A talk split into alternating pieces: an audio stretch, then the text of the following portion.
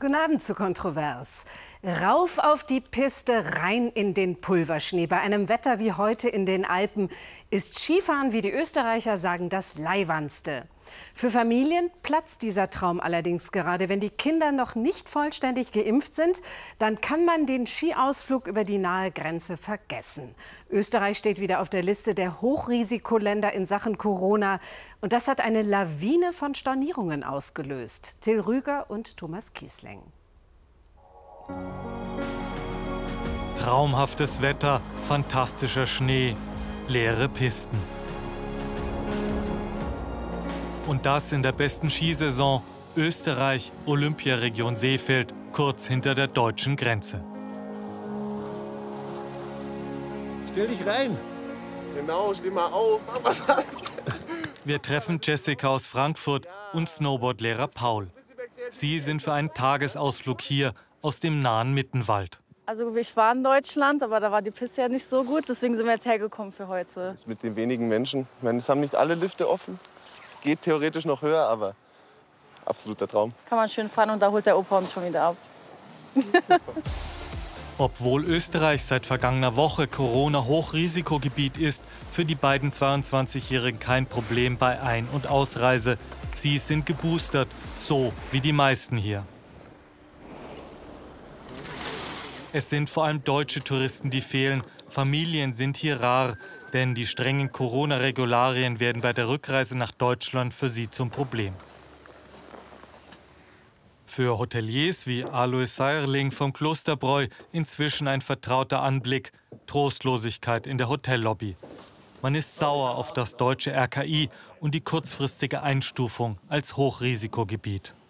Innerhalb von Stunden kommen dann schon die E-Mails rein für die Faschingswoche oder, oder die Ferienzeit im Februar. Da, da stornieren halt gerade eben diese Familien, wo die Kinder in Quarantäne müssen. Unter der Woche kommt auf der Rosshütte keine so rechte Stimmung auf. Auch bei Severin und seinen Freunden. So wenige Skifahrer hat man hier lange nicht gesehen. Ja, ich glaube, dass das so weitergeht, wenn nicht schlimmer, nicht? Von den Bestimmungen her. Also ich glaube, dass auch viele Leute anschreckt. Die Quarantäne, wenn sie heimkommen. Ist auch scheiße, ne? Ortswechsel, weniger als 20 Kilometer Luftlinie auf der deutschen Seite der Grenze, das Skigebiet Garmisch Classics. Vergangenen Winter war hier Corona-bedingt alles zu. Wir treffen Paolo Dego. Er ist seit über 20 Jahren Wirt am Garmischer Hausberg. So wenige Gäste wie heuer hatte er trotz Nebensaison noch nie. Also es ist schon ein bisschen weniger natürlich zu tun, ähm, aber also man kann auch nicht unglücklich sein. Die ständig wechselnden Corona-Bestimmungen verunsichern auch hier die Skifahrer. Viele Familien und viele kleine Kinder sind dennoch zu sehen. Ja, man merkt schon ein bisschen, dass die Familien gerne auch in Bayern bleiben momentan, gerade zum Skikurs und so weiter.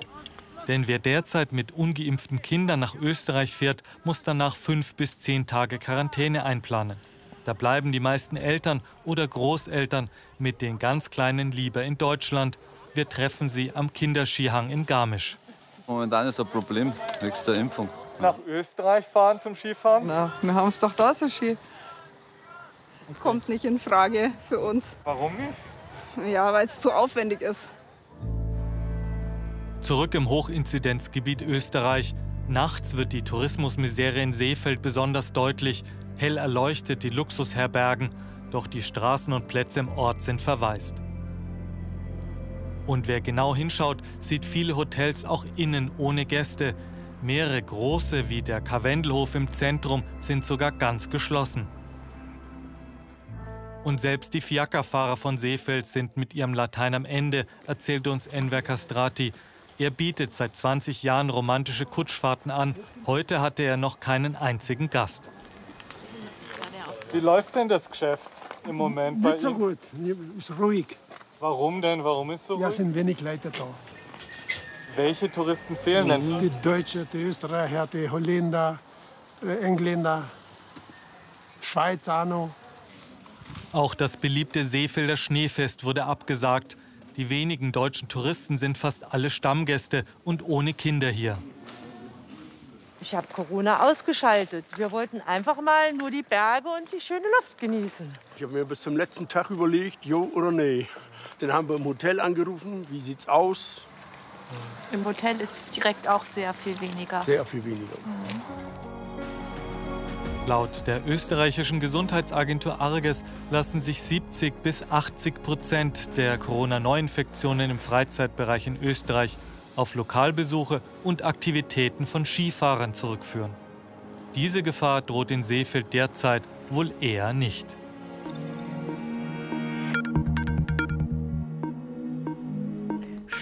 Stunde der Wahrheit heute im BR Bayern Trend. Zahlen, die der CSU nicht gefallen können.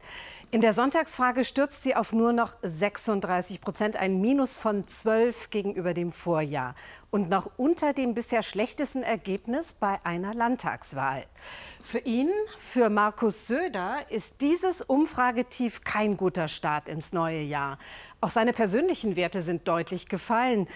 Und dabei gibt er sich so viel Mühe, sich ständig neu zu erfinden, ist wandelbar wie seine Faschingskostüme. Mal Hardliner, mal Bäume umarmender Landesvater. Überspannt er den Bogen damit? Anna Feininger. Wird gerade ein neues Kapitel aufgeschlagen? Hat der Ministerpräsident im neuen Jahr einen neuen Söder kreiert? Wir dürfen daher Corona nicht nur virologisch sehen, sondern müssen auch versuchen, unsere Gesellschaft wieder zu heilen und zu versöhnen. Ist er das, der neue Söder? Team Augenmaß statt Team Vorsicht? Vor kurzem klang das doch noch anders. Wir müssen weiterhin vorsichtig und umsichtig sein. Ist absolute Vorsicht geboten. Wir bleiben im Team Vorsicht. Das Team Vorsicht? Team Vorsicht. Wir sind das Team Umsicht und Vorsicht. Und dabei bleibt es auch. Selbstkritische Einsicht oder Reaktion auf die Corona-müde Stimmung im Land? Beides, sagt die Politikwissenschaftlerin Ursula Mönch. Und dann ist da neben der Pandemie noch was. Die Landtagswahl spielt eine ganz große Rolle.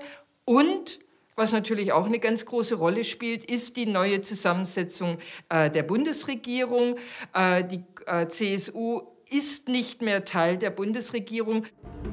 Kurswandel und Imagewechsel. Neu ist das nicht für Markus Söder. 2018 Kapitel Der schwarze Söder.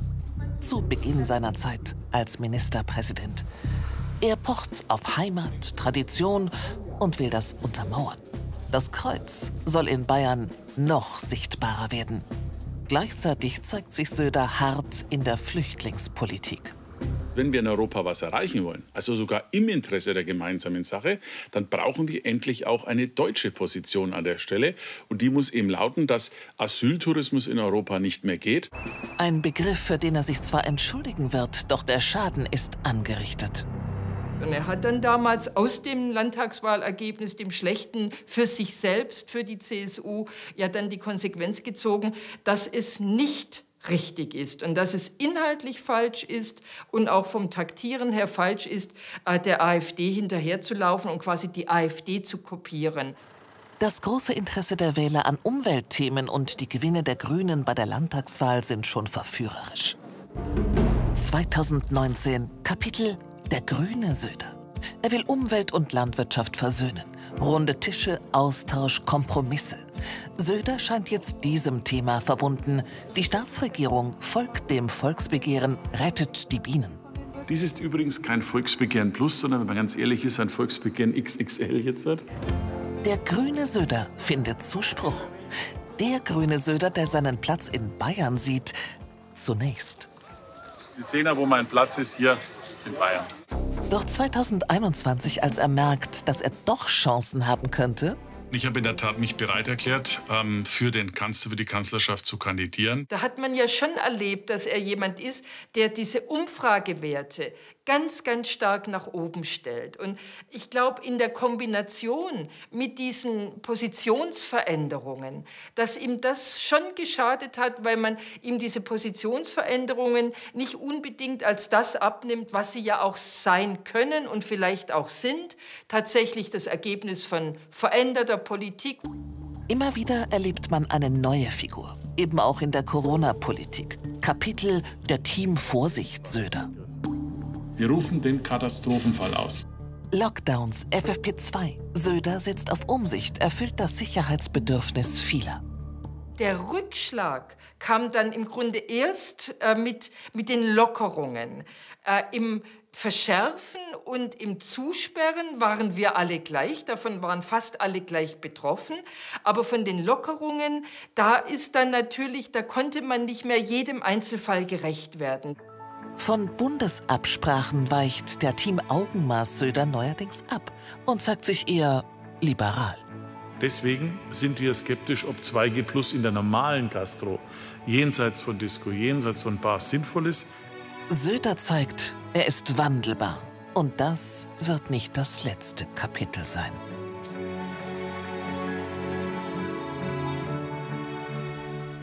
Im Kontroversinterview begrüße ich jetzt den CSU-Generalsekretär Markus Blume. Nur 36 Prozent der Bayern würden aktuell CSU wählen. Ihre Partei hat sich früher immer bei 50 plus X gesehen. Wie erklären Sie diesen desaströsen Wert? Naja, Frau Heller, wir müssen natürlich schon die Zeiten sehen, in denen wir uns hier bewegen. Wir kommen von einer Bundestagswahl. Da hatten wir kein schönes Ergebnis, ganz klar gesagt, etwas weniger als 32 Prozent. Insofern zeigt der Pfeil jetzt bei dieser Umfrage, auch schon bei vorangegangenen für die CSU wieder nach oben. Aber wir sind natürlich nicht da, wo wir sein wollen. Aber ich darf noch mal kurz zurückblenden. Sie haben das in dem Beitrag ja gerade eben auch getan. Wenn ich mal in die Zeit vor Corona zurückblende, also Bayern-Trend vor zwei Jahren im Januar 2020, dann waren wir exakt bei derselben Zahl. Und insofern sehen Sie, dass äh, diese Corona-Sondereffekte, die es jetzt die letzten zwei Jahre gab, ähm, nun einfach weg sind und dann nach einer solchen Zeit, mit solchen Einschnitten, mit solchen Belastungen mit für die Bevölkerung, auch mit einer solchen Zerrissenheit in der Gesellschaft, dann trotzdem dazustehen bei einem solchen Ergebnis und mit ganz großem Abstand zu allen anderen Parteien das Vertrauen der Bevölkerung zu genießen, ist etwas, wo man sich nicht ausruhen kann, aber was doch ein gewisses äh, Maß an Mindestvertrauen zeigt. Aber der Wert, der liegt deutlich unter dem schlechtesten Ergebnis bei einer Landtagswahl, das die CSU je eingefahren hat, 2018. Sollen wir Sie jetzt zum Schönredner des Jahres nominieren? Nein, aber es ist eine gehörige Portion Realismus in diesen Zeiten notwendig. Schauen Sie sich doch an, in ganz Europa, äh, alle Regierungen kämpfen im Moment, kämpfen mit dem richtigen Corona-Management. Und es ist faktisch unmöglich, es allen in der Bevölkerung recht zu machen, weil es ganz unterschiedliche Betroffenheiten gibt. Auch das zeigt ja Ihr Bayern-Trend. Die einen wollen es gerne schärfer, härter, mehr Vorsicht. Aber es zeigt sich immer deutlich, es gibt sehr viel mehr inzwischen, die auch sagen, es ist eigentlich zu viel an Maßnahmen da und wir brauchen den anderen Weg, die andere Richtung. Ähm, es gibt keine Regierung in der Welt, die mit Corona irgendwie Rückenwind hat. Und ich halte es auch für falsch, denn Corona ist definitiv kein Wahlkampfthema. Offenbar wissen aber viele gar nicht mehr, wofür die CSU eigentlich steht. Sie sind als General ganz nah dran an der Basis. Was bekommen Sie zu hören von den, Orts, von den Ortsvorsitzenden? das ganze Potpourri, die ganze Breite an Betroffenheiten. Wir sind in einer Zeit, wo es ein großes Thema gibt, aber jenseits von Corona dann eben ganz viele kleine Einzelthemen. Und so wie es ganz viele, unendlich viele Einzelschicksale gibt, auch unendlich viele Antworten, die gegeben werden müssen. Und damit ist doch die Marschroute auch klar für die nächste Zeit. Die Landtagswahl ist immer noch relativ weit weg.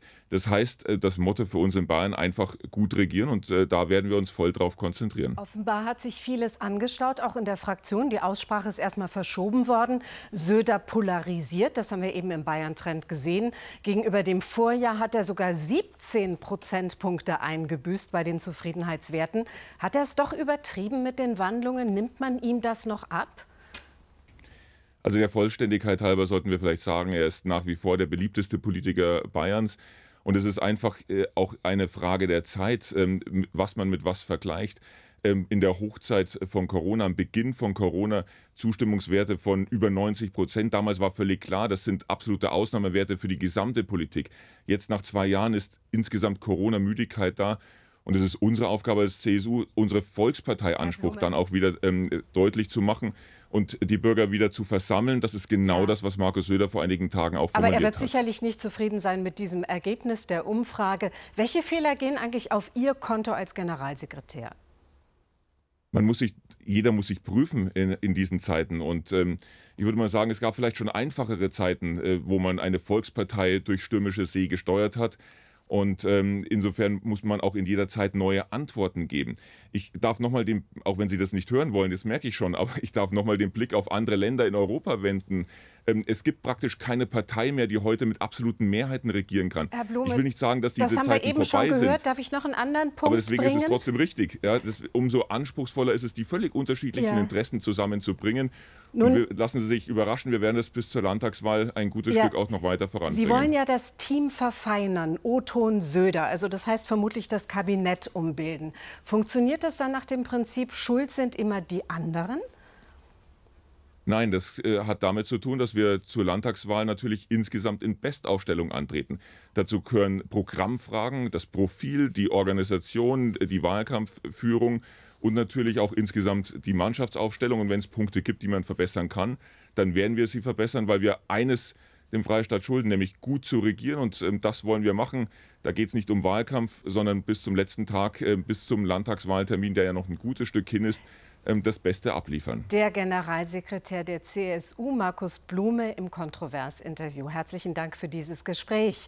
Über das, was wir gerade gehört haben und über den Bayern-Trend sprechen wir jetzt noch mit dem BR-Wahlexperten Andreas Bachmann. Andreas, du hast gerade zugehört. Wie ist das einzuordnen, was wir gerade gehört haben? Hat die CSU den Warnschuss gehört?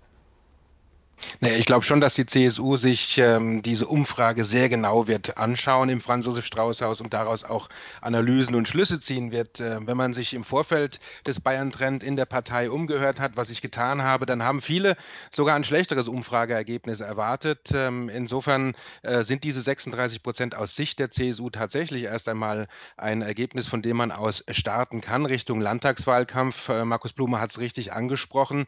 Äh, wenn man in die Zeit vor der Pandemie blickt, dann sind das etwa die Werte, äh, die die CSU damals auch hatte. Auch der Zufriedenheitswert von Markus Söder lag zum Beispiel exakt bei 55 Prozent, damals im Januar 2019 zum Beispiel.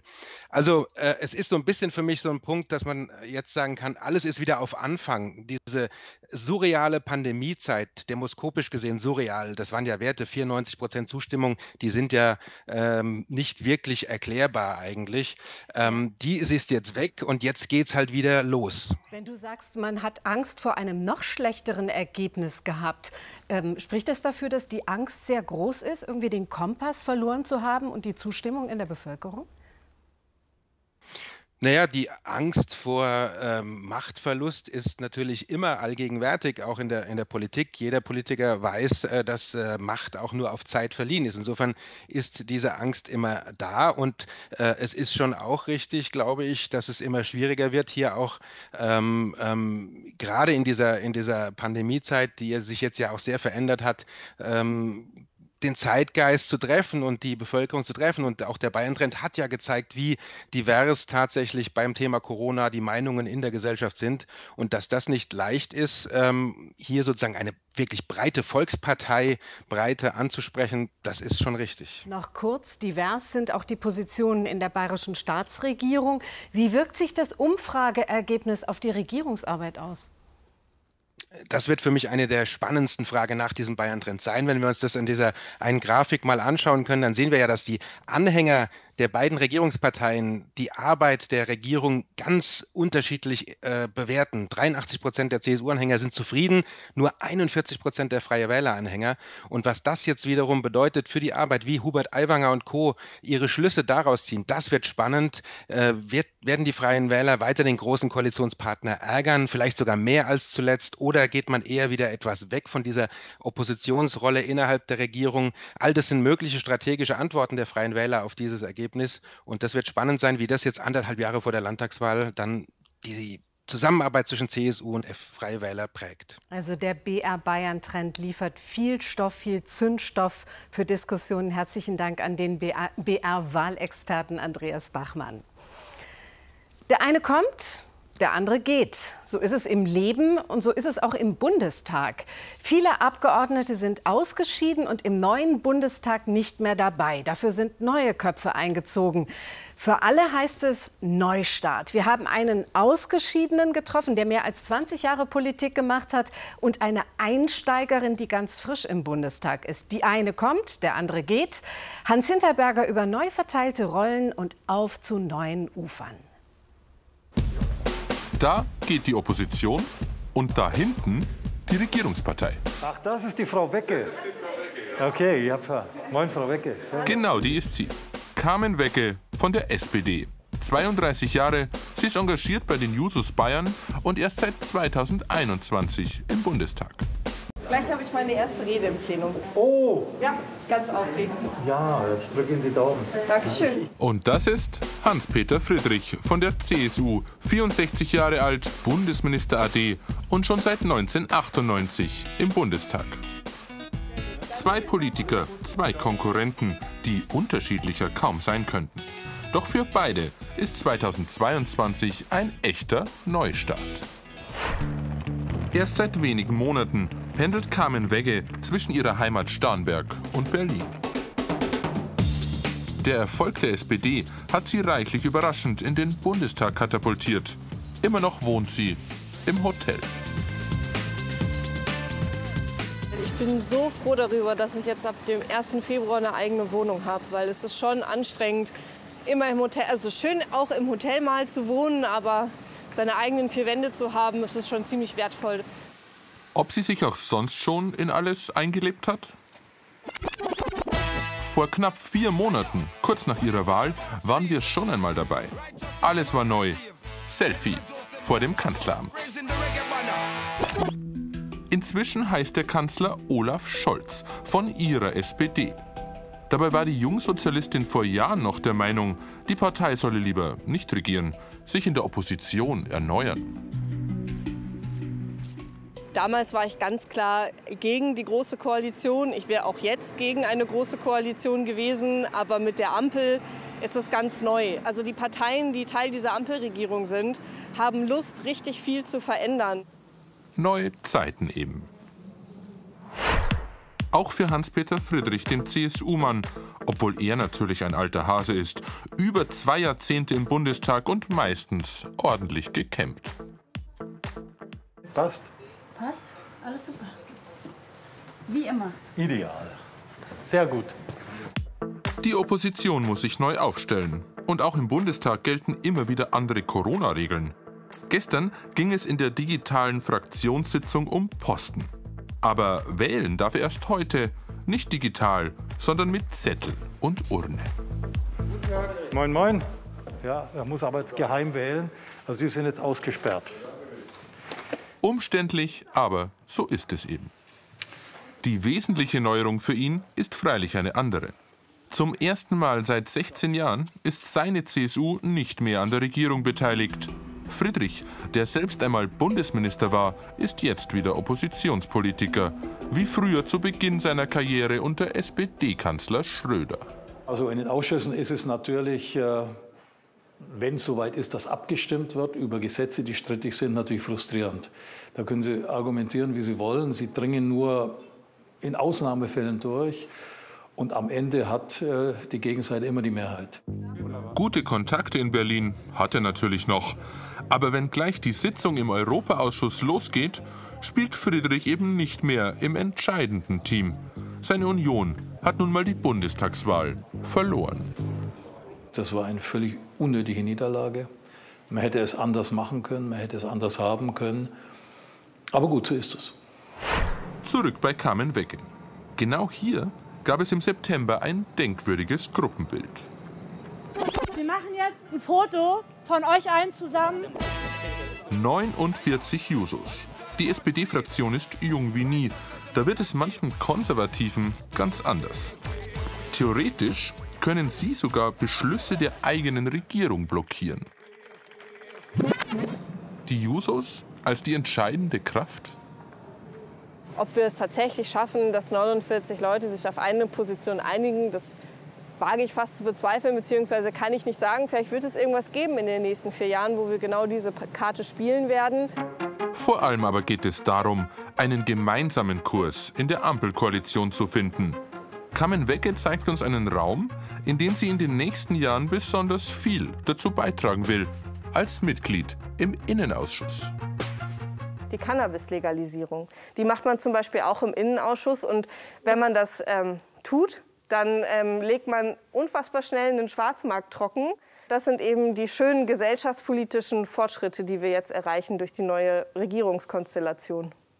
Also vor 20 Jahren hätte ich mich darüber fürchterlich echauffiert. Aber irgendwann mal äh, wirst du gelassener und weißt, auch die kommen in der Realität an. Und auch da wird nur mit Wasser gekocht. So ist es aber nicht, dass Carmen Wegge hier im Bundestag noch in keiner Realität angekommen wäre. Zum Beispiel beim Thema Impfpflicht. Ja, also was ich jetzt auch schon verstanden habe, ist, dass die Mühlen eines Bundestags langsam malen können. Das heißt, man braucht drei Lesungen für ein Gesetz. Und wenn man sich jetzt überlegt, wir würden in der zweiten Sitzungswoche im Januar anfangen mit der ersten Lesung, ähm, dann ähm, brauchen wir noch eine zweite und eine dritte, bis sie beschlossen ist. Und im Februar haben wir nur eine Sitzungswoche, weil wir Karnevalsferien haben. Und äh, dann erst wieder im März. Und eine klare Ansage zur Impfpflicht aus dem Bundeskanzleramt soll es wohl auch nicht geben. Man sieht an diesem Thema, dass äh, von, von Führungsfähigkeit der neuen Regierung weit und breit noch nichts zu sehen ist. Also das müssen die noch, noch üben. Ja? Demonstrative Kritik an der Regierung, das gehört jetzt zur neuen Rolle des Hans-Peter Friedrich in der Opposition. Doch auch die SPD hofft auf eine neue Rolle. Carmen Wegge ist in ihrem Büro angekommen. Da wartet ihr Team und eine Menge Post. Auch aus Bayern. Wer ihr schreibt, schreibt schließlich immer auch der Kanzlerpartei. Jetzt macht es mehr Sinn, sich äh, an die SPD zu wenden. Tatsächlich, ähm, weil wir die sind, die jetzt entscheiden in dem Land und das macht die CSU nicht mehr. Ist das so? Wir sind in Oberfranken, in Hof. Das ist nicht nur die Heimat des Verschlamont, sondern auch der Wahlkreis von Hans-Peter Friedrich. So, schön. Seit Jahren ist er ehrenamtlicher Vorsitzender des Fördervereins Wirtschaftsregion Hochfranken. Heute bespricht er mit seinem Team die nächsten Veranstaltungen und Broschüren. Diesmal ist ähm, Oberthema Zukunftsregion bleiben und Super. sein und wachsen, genau. also wirklich genau. so auf die Zukunft genau. raus. Hier vor Ort will er weitermachen wie gehabt. Daran soll die Oppositionsrolle in Berlin gar nichts ändern, hofft er. Wir haben, sagen wir mal, als CSU schon den Anspruch, dass wir die gestaltende Kraft in Bayern sind. Und äh, das heißt nicht nur, dass man das ständig behauptet, sondern dass man das vor Ort auch unter Beweis stellt. Es reicht nicht aus, in München äh, im Maximilianeum zu regieren, sondern vor Ort muss gestaltet werden. Das ist ganz wichtig. Seine CSU stand schon wesentlich besser da. Da hat er was zu tun. Also weiter zum nächsten Termin. Der Landrat, ein Parteifreund, wartet. Oh, mein Landrat. Über Wasserstofftechnologie in der Region wollen die beiden sprechen. Möglichst viel bewegen, auch ohne direkten Draht zur Bundesregierung. Und von einer Konkurrenz durch die SPD in Bayern nichts wissen. Die bayerische SPD konnte ja auf Bundesebene noch nicht mal so überzeugen, dass man einen bayerischen Minister gefunden hat. Das mag sein. An Selbstbewusstsein mangelt es Carmen Wegge aber trotzdem nicht. Auch was die kommende Landtagswahl 2023 angeht. Das Ziel ist es, 2023 die CSU auch in Bayern abzulösen. Das wäre historisch, aber an der Stelle kann ich auch sagen, den Freistaat Bayern hat ein Sozialdemokrat ausgerufen und vielleicht geht man dann doch eher zu seinen Wurzeln zurück. Rot gegen Schwarz. Das kann noch ein heißer Tanz werden.